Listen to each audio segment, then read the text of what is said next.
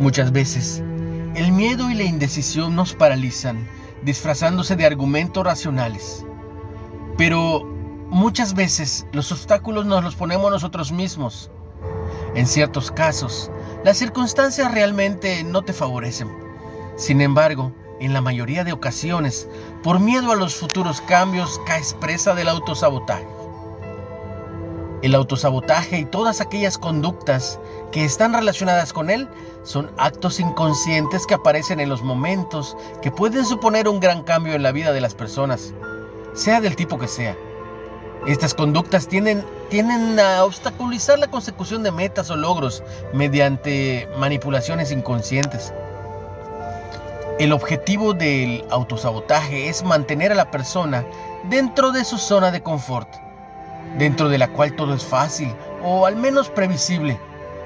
Es también un tipo de mecanismo de defensa inconscientemente a través del cual la persona intenta evitar posibles sufrimientos, situaciones de estrés o situaciones desconocidas. Estas causas pueden ser tener problemas para priorizar los objetivos, falta de autocontrol, falta de motivación o altas presiones durante la infancia no saber realmente qué es lo que quieres conseguir, baja autoestima, falta de seguridad en uno mismo, creencias limitantes de que la persona no merece el propio éxito, objetivos impuestos por otros, temor al fracaso, temor al cambio, salir de la zona de confort.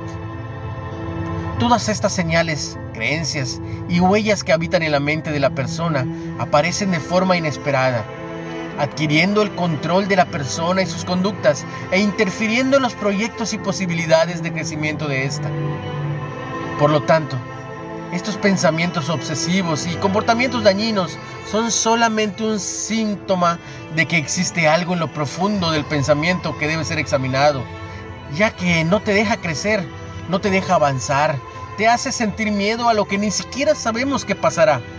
De aquí vienen el autoconformismo, que muchos hemos vivido en algún momento o que tal vez estés viviendo por no animarte a conocer algo nuevo.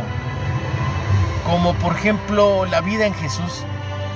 Primero identifica qué es lo que no te deja avanzar. Aquí no vale echarle la culpa a los demás, ni siquiera al gobierno. Hay que reconocer que has sido tú mismo el principal obstáculo y una vez que lo aceptes, perdónate. Pídele perdón a Dios, ya que no has llegado hasta donde Él quiere que llegues. Salmo 55, 22. Echa sobre Jehová tu carga, y Él te sustentará, no dejará para siempre caído al justo. Al salir de esa zona de confort o de comodidad, donde no tienes que hacer nada más de lo que hasta el día de hoy haces, claro, logrando tener lo que hasta el día de hoy tienes, te enfrentarás a la zona de miedo.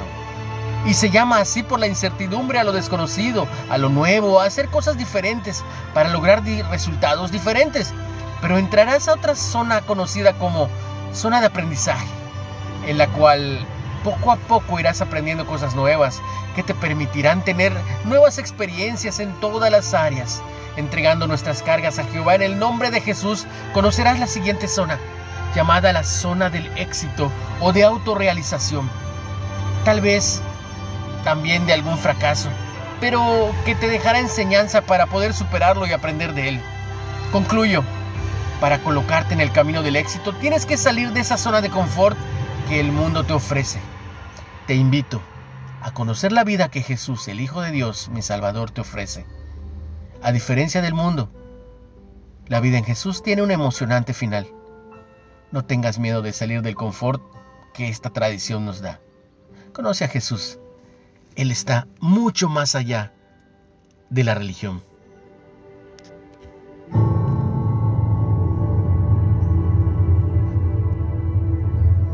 Síguenos en Spotify, Reflexiones de Ávila, con H.